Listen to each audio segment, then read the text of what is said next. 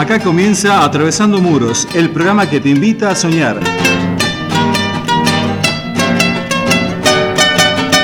En Radio Universidad en 94.7 de Tudial. Atravesando Muros, sábados 19 horas, para encontrarnos en un espacio de esperanza por Radio Universidad.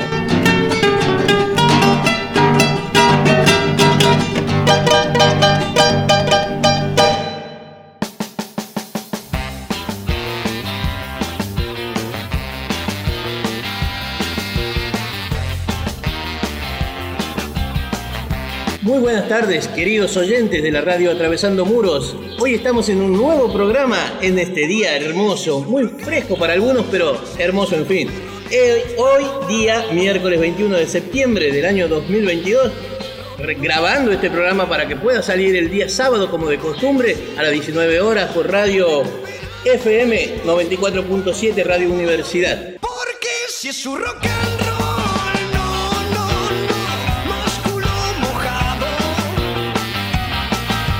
Hola, ¿cómo estás? Buenas tardes, buenas tardes.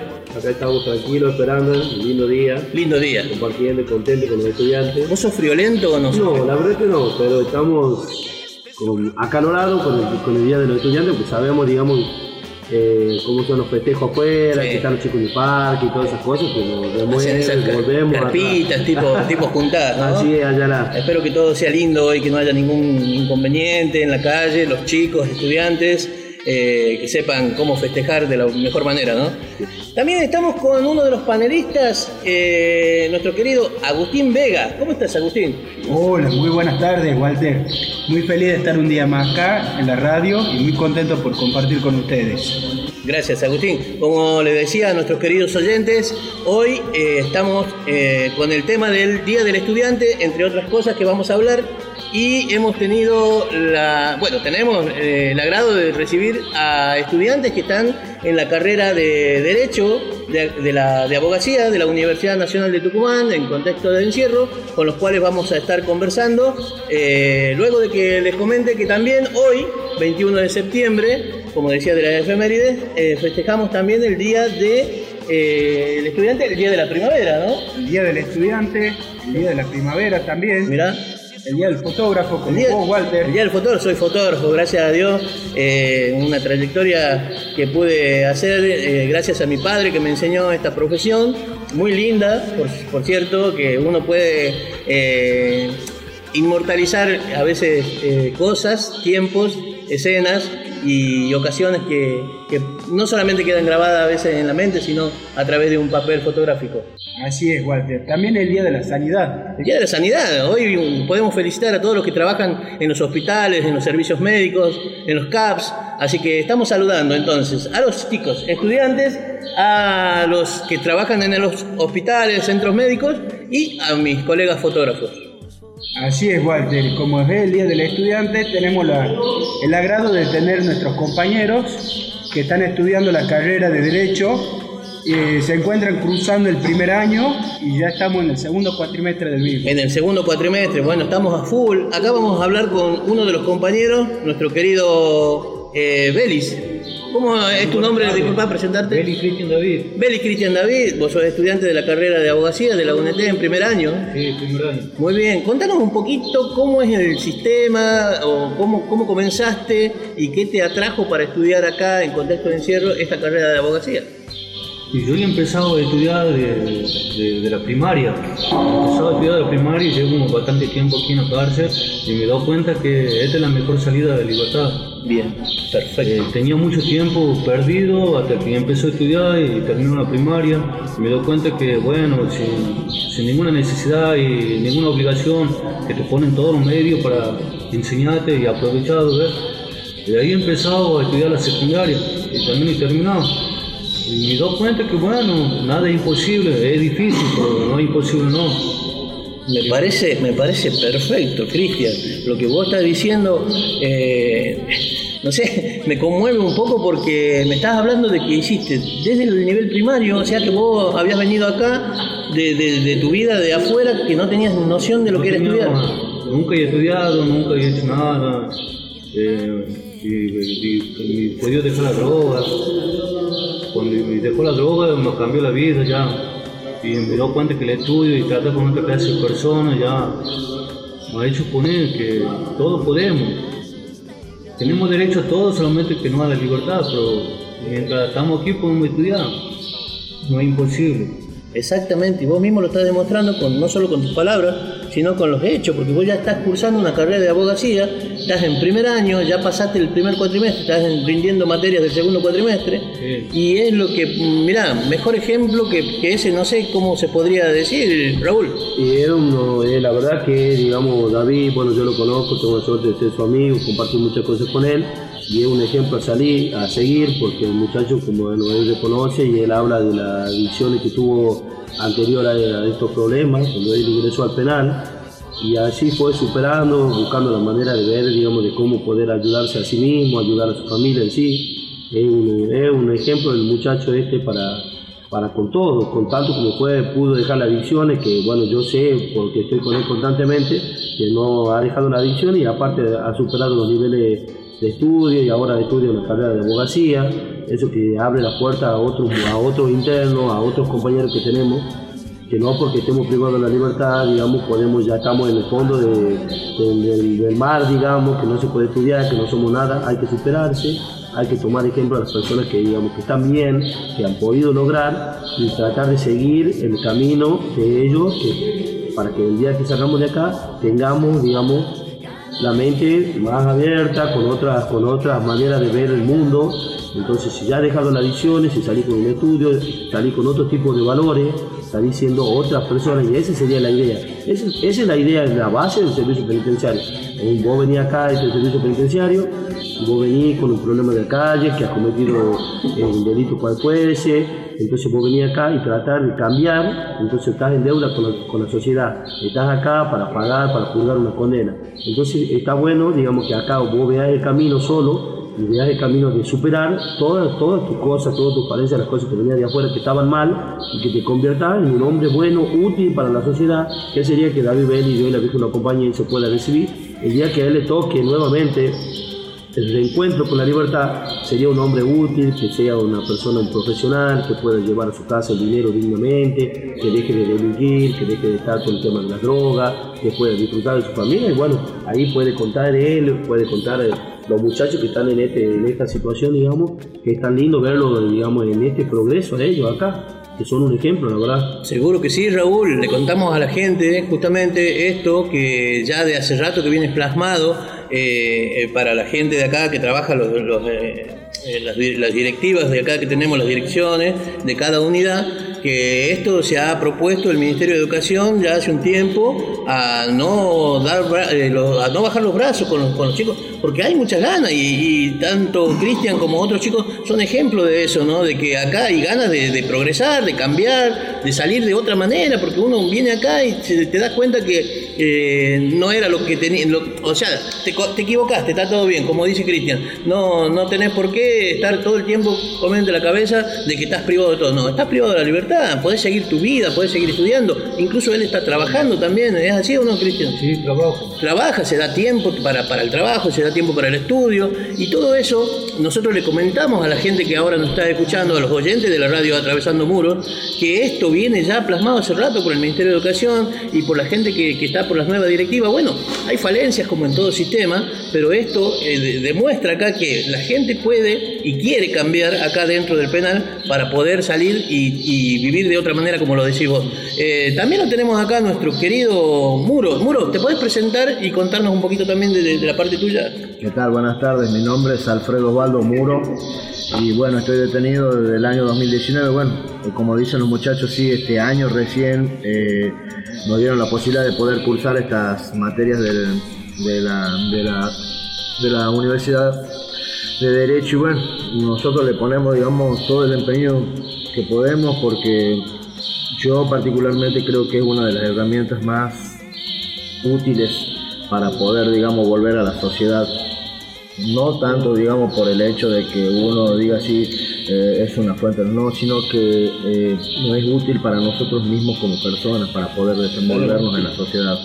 Exactamente, así es. Y buscar Eh, cambio también, Walter, que es lo más importante. Por- por Para supuesto. poder, como te digo, te remarco nuevamente, para que seamos útiles cuando salgamos la sociedad. Exactamente. La sociedad, digamos, vos salís de acá de la cárcel, eh, tuviese por la causa que tuviese, vos sos- ya llevas la marca en la frente, que ha estado preso, que te conoce. Bueno, entonces demostremos que, digamos, que tenemos ganas, que podemos cambiar, que podemos ser personas de bien, que podemos hacer nuevamente todo el tipo de, de cambio que te ofrece, porque la institución en sí te ofrece, digamos, para que vos tomes o no, es como en la calle. En la calle vos podés estudiar, podés trabajar, podés hacer tu vida y si vos elegís la- el otro lado, lo elegís. Bueno, acá estamos ya, digamos, contra el muro. Entonces es muy importante que podamos, digamos, buscar el cambio, buscar los ejemplos de los muchachos, ir a la escuela, volver a todo ese tipo.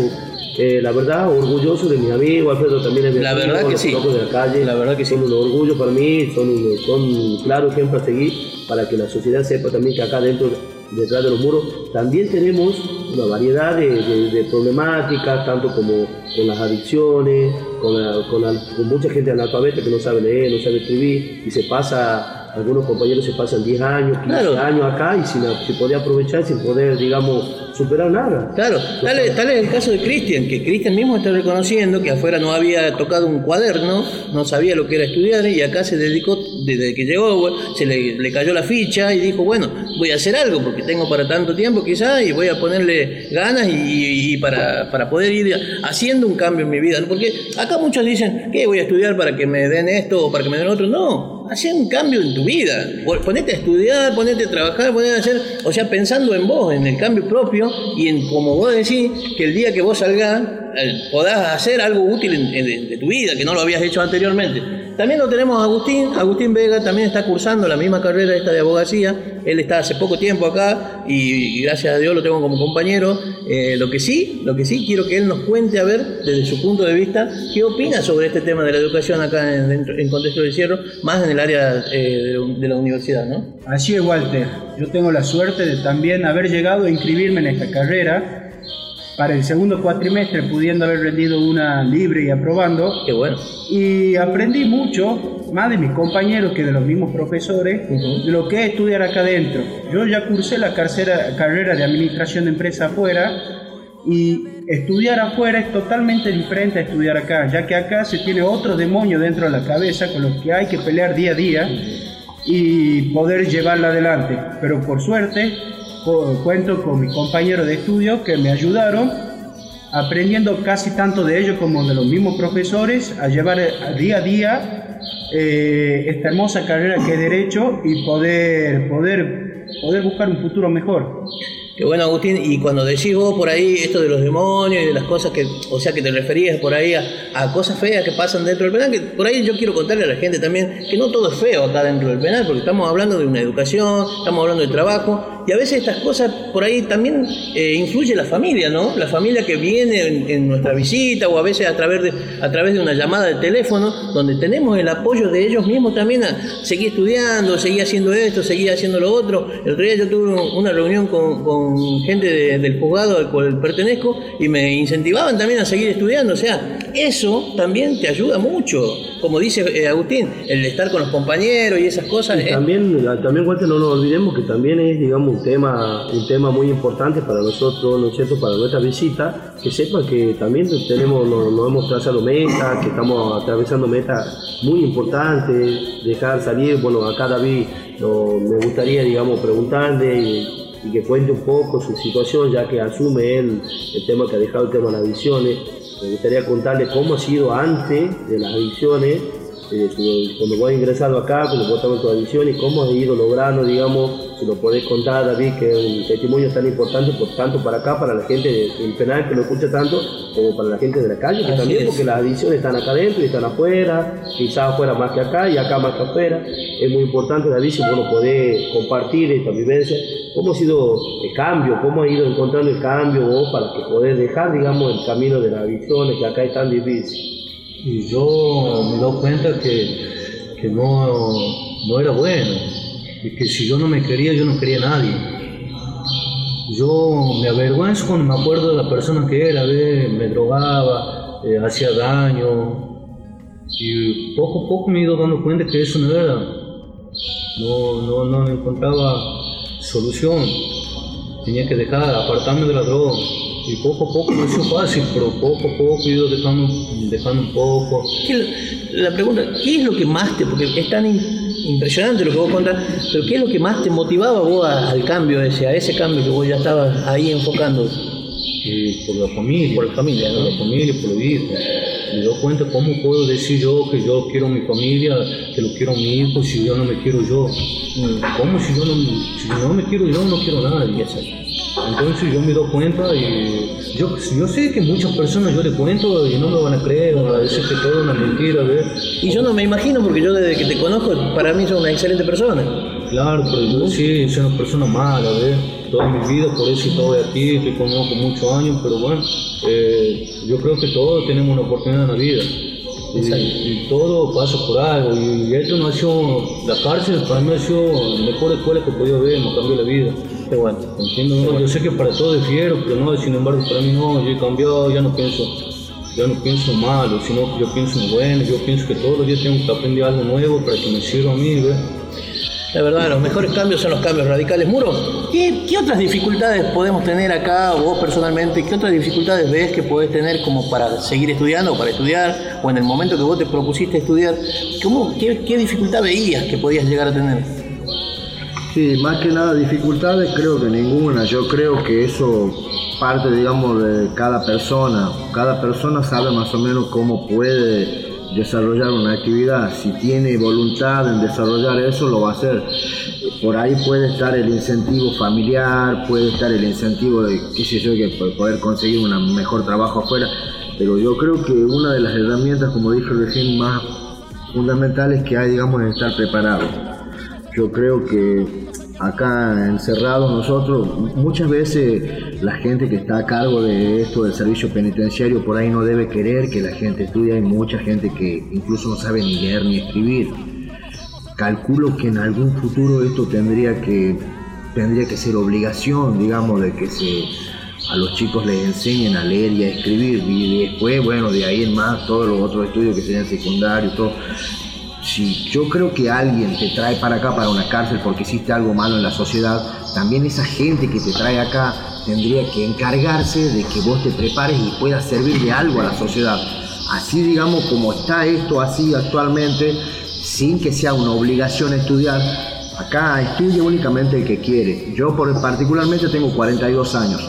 Es segunda vez que vengo a la cárcel, primera vez que me condenan y, y estudio porque veo, digamos, cómo estamos de desamparados la mayoría de los presos que están, de- que tenemos un defensor oficial, que son los defensores de pobres.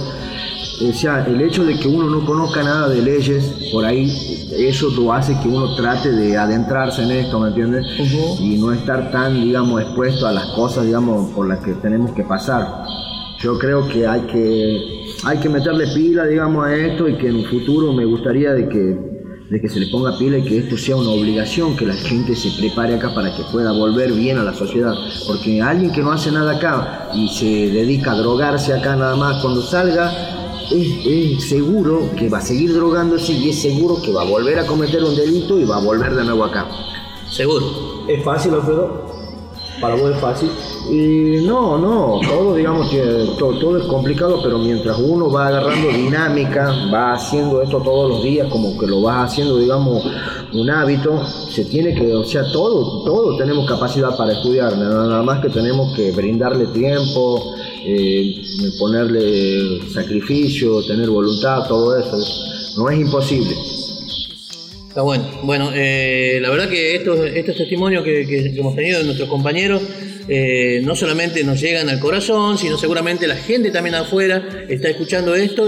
Y, y bueno, la verdad que pediría una sola cosa acá al aire, que es el apoyo de los, de los directores, de las, de las autoridades que tenemos acá en el penal, eh, para estas personas, para nosotros, que yo también me incluyo porque también estoy en la misma carrera estudiando que tengamos el apoyo de estas autoridades, de los directores, de los directores de cada unidad, del director general, de la gente de, de- de de todas las unidades. Eh, yo creo que sin el apoyo de ellos no podríamos hacer nada. La gente del ministerio ha venido predispuesta y bueno, y la universidad también. Yo quiero agradecerle porque no solamente el Ministerio de Educación, sino la misma UNT, la misma gente de la, de la universidad que viene, que nos, nos- nos permite también eh, entrar por medio de- de elementos virtuales por medio de, de, de- mensajes de texto con la ayuda de los mismos profesores, los, tutores de, la carrera que tenemos, todos. Le agradecemos realmente a todos y por favor también eh, pido públicamente y en nombre de todos los estudiantes que estamos acá, no solo en la carrera de abogacía,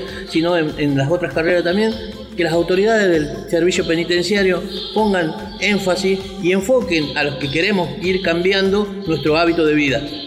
Ah, ah, bueno, ya terminado el primer bloque, quiero que vamos a escuchar, vamos a escuchar un tema. Miren lo que le voy a contar. Un tema de los twists, viejísimo, pero muy recordado por algunos, llamado El Estudiante. Vamos a la pausa entonces. Por elección, soy un loco inquieto pidiendo paz. Soy la mano que te quiere ayudar.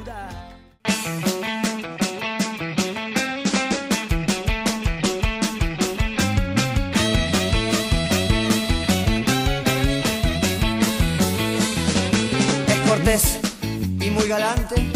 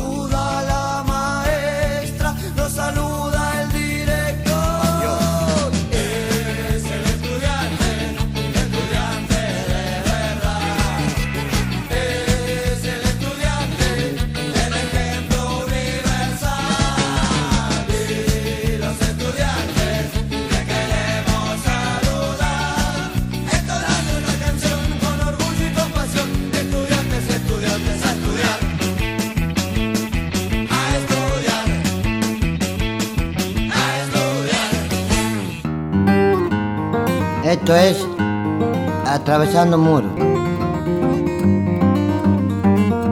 Bueno, y acá estamos de nuevo, de vuelta después de este temazo de, lo- de los tweets del estudiante. Fue muy bueno el tema que acabamos de escuchar. Y hemos estado hablando en el primer bloque, para los que por ahí se están conectando recién en el programa, eh, sobre los temas que, hay acá en el penal para poder estudiar, las cosas que se han logrado. Hemos tenido testimonio de nuestro amigo Cristian Belli, de nuestro amigo Muro. Eh, a- a- bueno, a propósito, eh, quiero decirles a los chicos, porque también han estado estudiando toda la mañana y tienen que hacer algunas cosas, quiero decirles que les agradecemos mucho el aporte que han dado acá a la radio, a la gente que nos está escuchando, eh, que por ahí han, se han interiorizado de cosas quizás que no sabían, de cómo se estudia, por qué se estudia y de que se puede, como vos dijiste. Acá no es solamente eh, hacerle caso a este, sino que nace de uno el querer cambiar y el querer hacer cosas diferentes. Le agradezco el aporte realmente. Eh, Cristian Belli, eh, ¿tenés algún saludo, algo en especial para decirle algo a tu familia o a alguien? Sí, le mando muchos saludos a mis dos hijitas y bueno, cada uno de mis hermanos, a cada uno de mis sobrinos, que bueno, que lo quiero mucho y que trato de ser una persona mejor cada día. Muy bien, excelente, excelente, Cristian. Muro, ¿Al- algo, alguien para saludar, algún saludo. Sí, un saludo a mis padres, a mi madre, a mi padre, a mis hijos, a mis hermanos y a mis compañeros de Alfa Ediciones, que me van a escuchar seguramente. Buenísimo, buenísimo. Bueno, los despedimos entonces a los chicos hasta la próxima y contamos con la presencia de ustedes para cualquier otro momento cuando quieran venir. También están eh, en su casa. Un aplauso, para ellos. Muy bien. Pasando a otro tema, eh, querido Raúl, eh, en esta tarde hermosa que tenemos acá en la radio Atravesando Muros, la gente seguramente va a estar diciendo, ¿qué pasó? Bueno, capaz que nos escuchan el sábado, un día caluroso, y nosotros acá estamos con un poquito de frío, ¿no? Sí, la verdad. Bueno, la pero este miércoles 21 de septiembre, para mí es ideal estar así, porque uno se puede eh, acurrucar un poquito entre toda la gente. Acá estamos con, con una linda compañía, estamos con la gente de la radio, con la gente que viene todos los, todos los martes. A ver, hoy nos tocó miércoles. Y bueno, eh, vamos a conversar un poquito sobre los temas que pasan y suceden eh, el día a día acá en el penal de Villa Urquiza. Querido Raúl, hemos tenido una jornada eh, bastante, digamos, complicada, complicada. Ah, contanos a, pa- a partir del lunes qué estuvo pasando acá La en el verdad. Walter, que bueno, todo se ha ido gestando durante el, el fin de semana, en lo cual ha salido ya una, una, Resolución. una resolución de la Dirección General, en la cual decía por el tema de los teléfonos, que nos, digamos, que nos querían retirar los teléfonos para que no tengamos el tema que ya está instaurado en la sociedad, que tienen teléfono, que no tienen teléfono, ese tipo de cosas. Entonces lo ha tomado una, hizo tomar una decisión errónea, digamos, al director general, de, de, digamos, de no evaluar, de no contemplar algunos tipos de, de- de cosas en esta decisión. Necesidades. Claro, y el señor, bueno, quizás la falta de experiencia también no es, no es, no es digamos, normal que una persona, digamos, se pare a una institución tan grande como es un sistema Sí, carcelario. yo, creo que, yo creo que más allá de la. No, no sería una falta de experiencia, sino una falsa. Una, todavía poco tiempo para interiorizarse de algunas cosas que suceden acá. Yo le cuento a la gente, por ejemplo, que también tiene que saber que desde a partir de la pandemia nosotros disponemos de un teléfono diferente al que teníamos, que era un teléfono público, que se manejaba con monedas, con tarjetas, y en el cual. Si vos me vas a, a decir con más exactitud, había muchos problemas por detrás de esos teléfonos, ¿no? La verdad, era una cola, sabemos que ahora hay superpoblación, que menos mal que ya no están, pero en, en aquellos tiempos cuando estuvo, que bueno, que los muchachos que estuvieron acá, era un tema hacer una cola para hablar 10 minutos. Que no Eh, hablar- un poquito para que la gente sepa, había por sector cuánto, un claro, teléfono. O uno, dos teléfonos y había cola de 30, 40 internos por teléfono para hacer una, para hacer una llamada y el- era muy limitado el momento. Bueno, luego de la pandemia, Walter, este, Eso cambió. han- se ha cambiado y se ha logrado que puedan tener, digamos, el teléfono, un teléfono para cada uno Particular, que sea particular. claro. Bueno, y estas cosas han llevado, digamos que, digamos que los presos en la gran población de que es de la unidad 1 y 2 que han tomado la decisión, digamos, que es como de iniciar una huelga, iniciar una huelga, se inició formalmente una huelga para... para- Eso debido, eh, digamos, a las restricciones Claro, del horario de sí, teléfono y todas esas cuestiones. Se ha, se ha empezado por las restricciones, se ha empezado, digamos, que ha, ha generado una gran molestia sobre la población el tema de la quita de los teléfonos que ya teníamos. Entre otras cosas. Y de ahí, entre todos, se ha ido, digamos, se ha formado, digamos, una asamblea en la cual se ha llegado a la- al acuerdo, al acordado entre todos los presos, porque no es uno, son Claro. todos, que, se, que hace una quita de colaboración como una protesta para que esto se pueda hacer, eh, eh, se dé una marcha atrás con esta medida y de paso ahí nomás, sobre la marcha, pedían otros otro tipo de cosas para, como sea, que devuelvan la visita, que con el ingreso de la, eh, cuando se inició la, la pandemia, se le había restringido la visita los días miércoles, porque antes era, para que sepa la gente que no- por ahí no sabe, que antes era los miércoles y los domingos la visita acá en el penal de Villurquiz. En el inicio de la pandemia se nos, no, se nos, digamos, no teníamos visita, hemos Claro. estado más como un año y medio sin visita. Sin visita. Cuando, bueno, cuando se ha podido, digamos, ha, bajado los contagios, ese tipo de cosas, Sí. nos devolvieron la visita y, eh, la visita quedó el día solo, el día domingo. Ujú. Entonces, bueno, ese tipo de cosas, digamos, que el, el preso fue, digamos, este, quedando de- sin ese privilegio que para algunos quizás, para el que no entiende, que nunca estuvo privado de libertad, eh, sería bueno, es una visita es algo muy importante, el vínculo que vos tenés con tu familia y a veces sucede que hay muchachos que no tienen, no pueden tener el fin de semana, el domingo, Claro. y no, no se quedan sin visita. Quiero, quiero también acotar, eh, querido Raúl, que que, digamos, esta transición que hubo desde la pandemia, cuando teníamos cero visita, no fue directamente decir, bueno, ahora tenemos los domingos, sino que fue eh, algo que fue progresivo, donde comenzamos teniendo una visita por cada persona, que teníamos dos horas como mucho de cada, cada, cada visita, y no venían los hijos menores de los, de los, de los, de los internos. La verdad O sea, que fue muy triste. eh, Claro, Fue o sea, muy nosotros tuvimos, yo por ejemplo creo que tuve más de dos años sin ver a mi Muy hija. complicado. Sí, sí, sí. Bueno, así igual te, te, sigo contando del tema de que se ha llegado, digamos, a presentar una nota formal el día sábado, a la ta- eh, el día domingo a la tarde, después de las 5 de, de las 17, que es la hora que se retira la visita de acá del penal. Porque tenemos nosotros la unidad 1 y bueno se, bueno, se ha bajado la rotonda se ha presentado una nota firmada, digamos, los petitorios se, se- se fueron, digamos, en tres puntos, se lo ha dividido y se ha firmado todo, eh, pabellón por pabellón, que estaban de acuerdo y se ha presentado esta vuelta.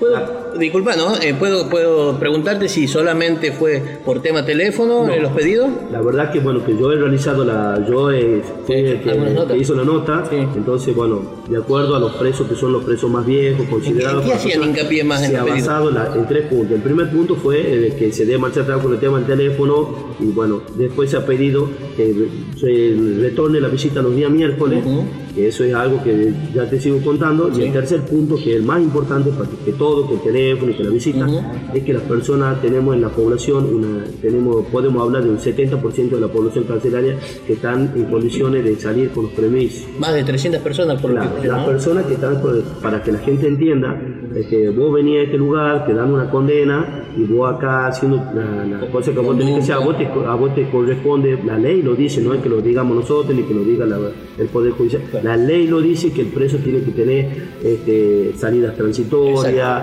y evaluando a la mitad de la condena vos podés tener una libertad condicional. Estos serían los beneficios Esos de los cuales habla la ley de la 24660, que es la ley del preso. Exactamente, por el momento no estamos, eh, no estamos gozando de ese beneficio porque, bueno, se ha llegado a, la- a hablar con el director y el director, no- no- no, el director general nos dice que hay muchísimos problemas, tanto como tenemos uno de los, de los más grandes problemas que tenemos la jueza, la jueza de ejecución de sentencia, que la jueza no es la jueza, digamos, no está nombrada como jueza, sino está Es subrogante. es subrogante.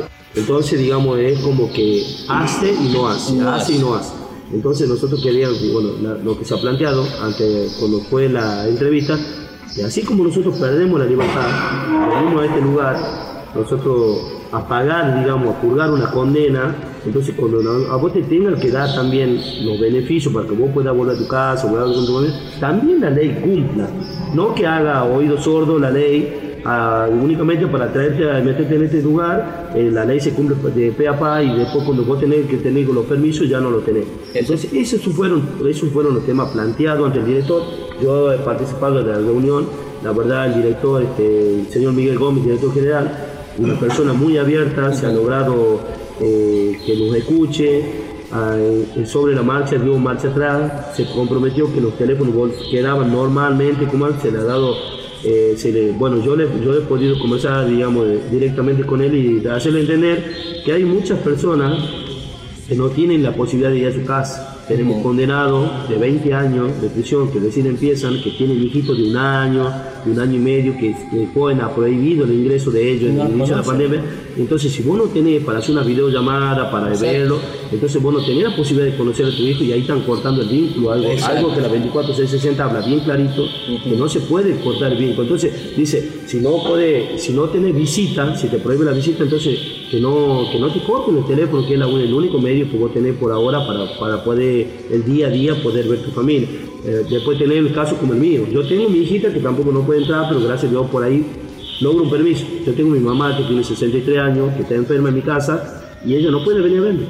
Entonces, esa- esas son Una las cosas que no se había contemplado según el director Claro. general. Entonces, por eso que él ahí se ha comprometido que esto no, no estaba, digamos, él, él no había visto, no había, no, no había percatado de este tipo de cosas. Tengo una preguntita, Raúl. Eh, cuando hablamos, cuando vos estás comentando acá, que por ejemplo vos tenés tu hijo también que no, que no puede entrar, pero por ahí lográs un permiso, ¿de quién depende ese permiso?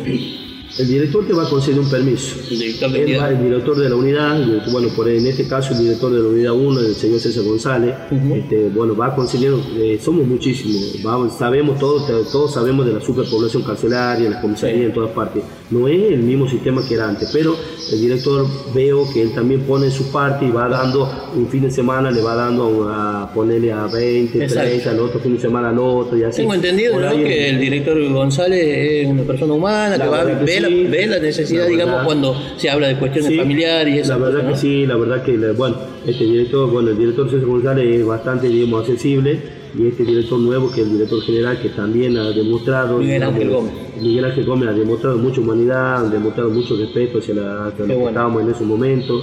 Y bueno, hemos llegado a un acuerdo allá, la que es lo más importante, que este señor, este Gómez Miguel, Miguel Gómez, sí. eh, se comprometió que hasta el 10 de octubre nos va a dar la solución. Hasta el día de- Hasta el 10 de octubre, el día él nos pidió un plazo, que levantemos la medida, ¿Cuándo, ¿Cuándo fue lo que eso fue el día lunes. él comunicó eso? Él, en la reunión con nosotros, con los presos, ha comunicado que eh, nos pedía un plazo porque no tiene la bolita mágica, tampoco Seguro, lo sabemos, seguro. y es un problema de larga data, no lo puede solucionar de un día para otro, pero él, él ha tomado la iniciativa. Yo voy a hablar con el ministro de Seguridad, yo voy a hablar con la jueza, voy a hablar con la, la parte del Ministerio Público Fiscal y lo voy a poner en conocimiento y es más, que sería algo extraordinario que yo creo, por lo menos en particular, que se ha comprometido en que vamos a tener una reunión con ellos, con esas personas que son tan importantes, la jueza para que escuche cuáles son también nuestras inquietudes, el Ministerio Público Fiscal que pone siempre la traba, que sabemos de por sí, siempre ponen el pero de este, otro, sí, sí, sí. que también escuchen las personas que tienen que volver a la sociedad, que están listas, que acá el servicio penitenciario ya, digamos, ha hecho,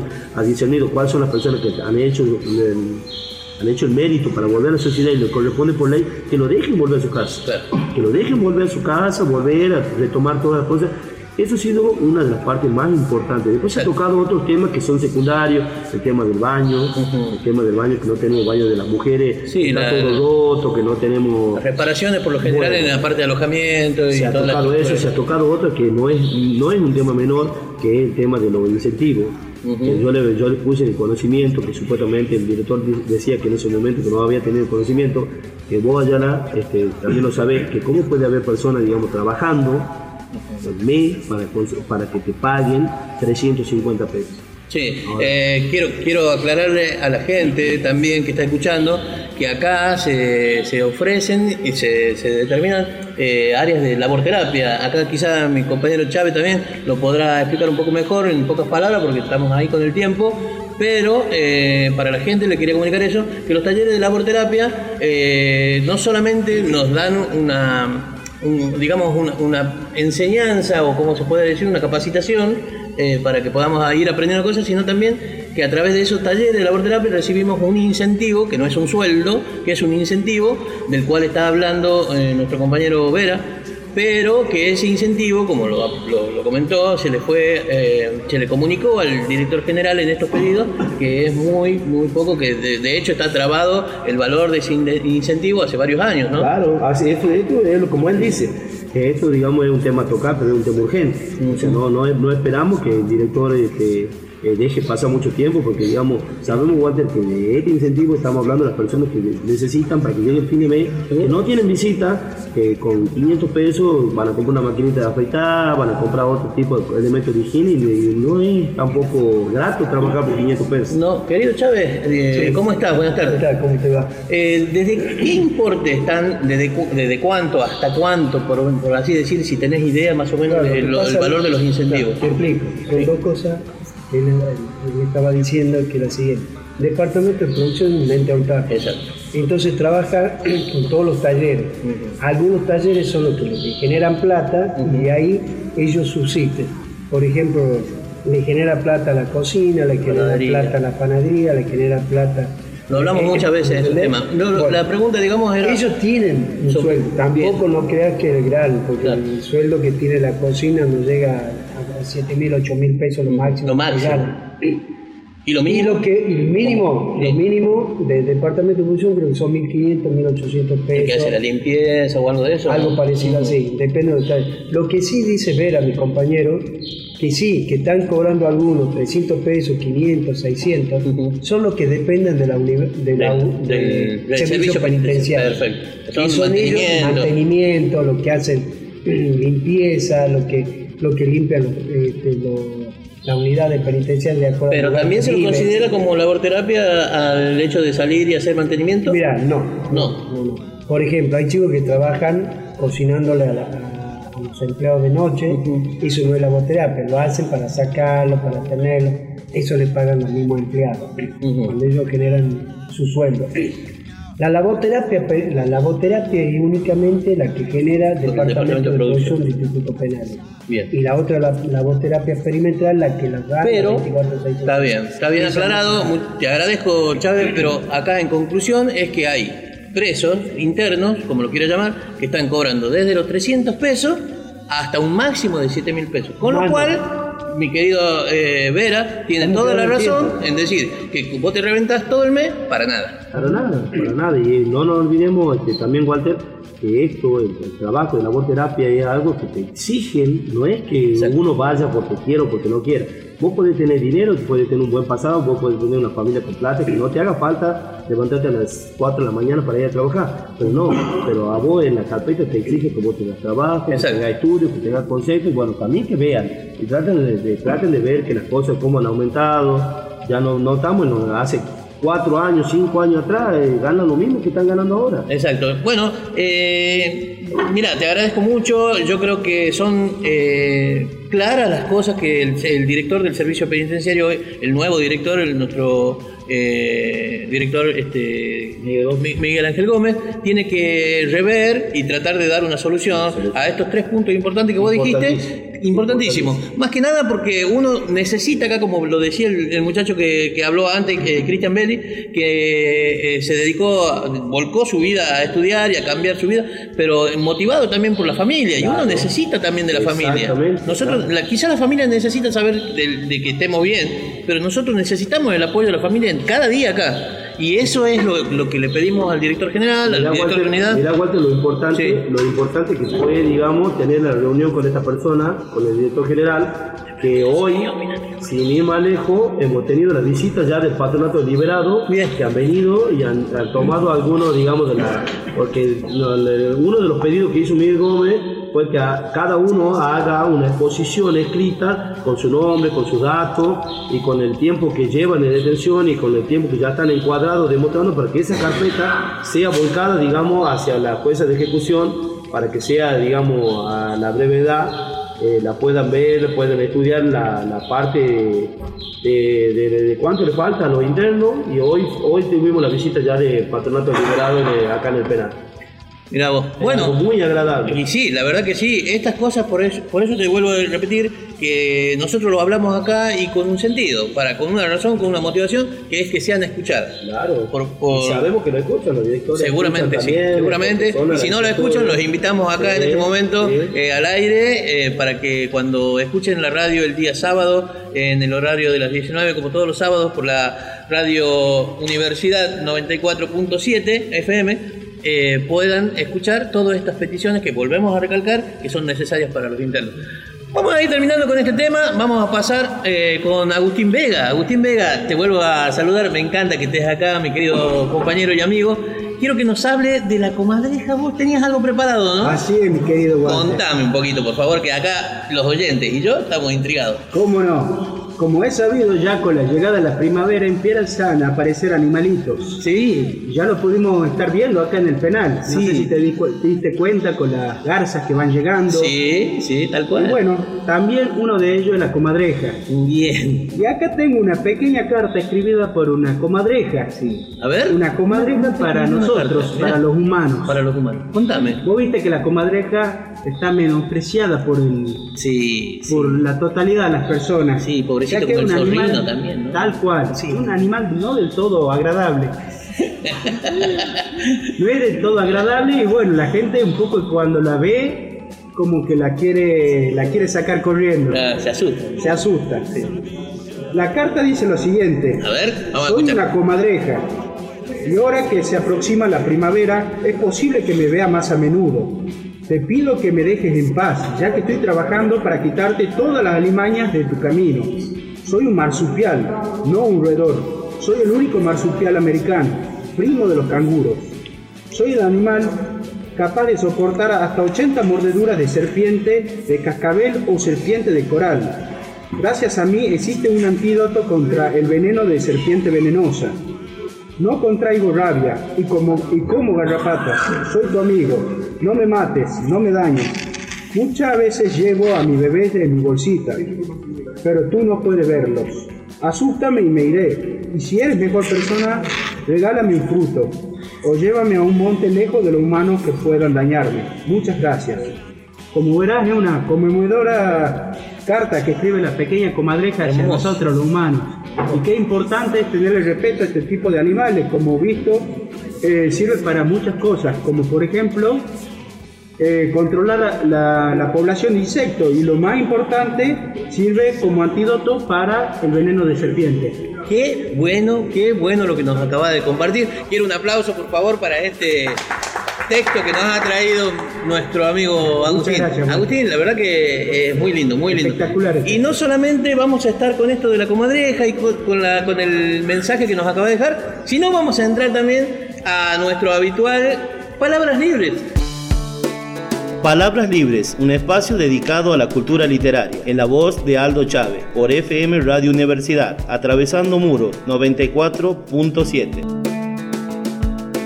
A cargo de nuestro querido Aldo Chávez. Hola, Aldo Chávez, te saludo nuevamente. ¿Cómo estás? Bien, bien, gracias a Dios. Bien. Hemos cambiado por el momento. A ver. En vez de los martes estamos los miércoles. Seguimos saliendo al aire, por supuesto, los sábados a las 19 horas. ¿Esto va a ser todos los miércoles a partir de hoy? Estamos haciendo una experiencia piloto a ver qué, Vamos a ver. vamos a ver qué pasa. Vamos a ver si seguimos con los días miércoles o volvemos de vuelta. Ya veremos entonces. Contanos. ¿qué nos trajiste, Aldo? Bueno, hoy siempre trato de tener algo, este, siempre trato de escribir poesía relacionada acá, bueno. de afuera. Hoy me hice mi alma encerrada. Bueno, obviamente que estamos en ese tema. Bien. Dice, al desaparecer la tarde mirando por la ventana de mi celda, pensando cuánto te quiero y te aprecio en ese día. Frío de invierno, viendo caer las hojas del árbol.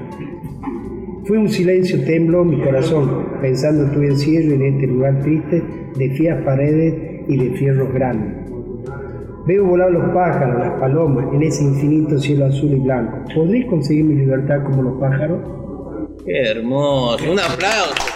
Mirá cómo termina con una, con una incógnita, ¿no? Qué bueno. Eh, Aldo, la verdad yo quiero decirle eh, a Aldo, a través de todos los que estamos acá, que le agradecemos lo que él siempre hace, porque lo hace desde acá, para la gente de afuera, para nosotros, para compartirlo. Y eso es lindo porque tenemos ese mensaje, eh, programa a programa, un mensaje desde acá, desde el alma del centro del penitenciario. Así que muchas gracias, Aldo. No, por favor. Y bueno, ¿con qué seguimos ahora? ¿Vamos a ir terminando con este programa? No, se nos hizo recortito este programa.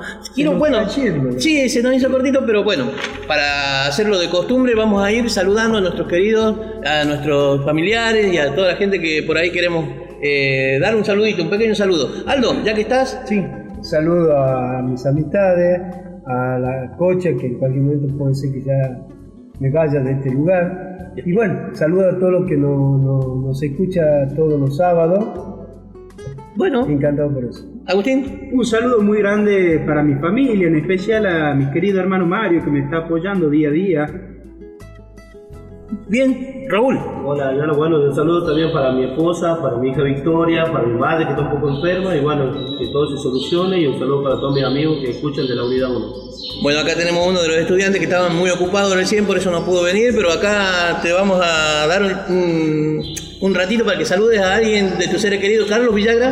Bueno, este, un saludo a mi madre, Dora Esther Villagra, a mis hermanos, y bueno, así también a mis hijos, a Candela y a. Y a mirá, el chico más chico que tengo y no voy a voy a acordar. Lo que, lo que es estar acá y te entiendo, porque aparte la tensión, los nervios de estar en radio. Mateo. Mateo, bien, bien. Un saludo para Mateo, un saludo para. Un saludo a todos. No, Muy bien, muy bien. Bueno, eh, Cristian, ya había saludado, pero a veces capaz que te olvidaste de alguien. Bueno, le mando muchos saludos a mi esposa, a mis dos hijitas y a toda mi familia.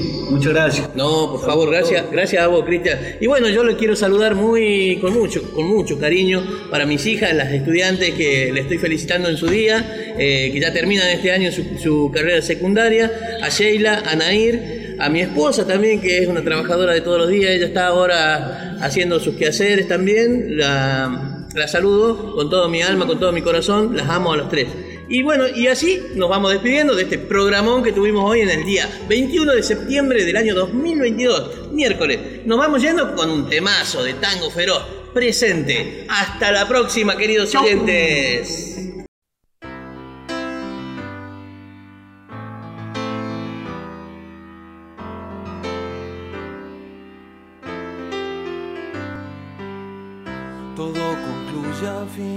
Nada puede escapar. Todo tiene un final, todo termina. Tengo que comprender, no es eterna la vida. El llanto en la risa, allí termina. Creía que el amor no tenía medida. O dejas de querer tal vez otra mujer. Y olvidé aquello que una vez pensaba que nunca acabaría, nunca acabaría, pero sin embargo terminó. Todo me demuestra que al final de cuentas termino cada día, empiezo cada día, creyendo en mañana fracaso hoy. No puedo yo entender si es así la verdad. ¿De qué vale ganar después perderé? Inútil es pelear, no puedo detenerlo. Lo que hoy empecé no será eterno.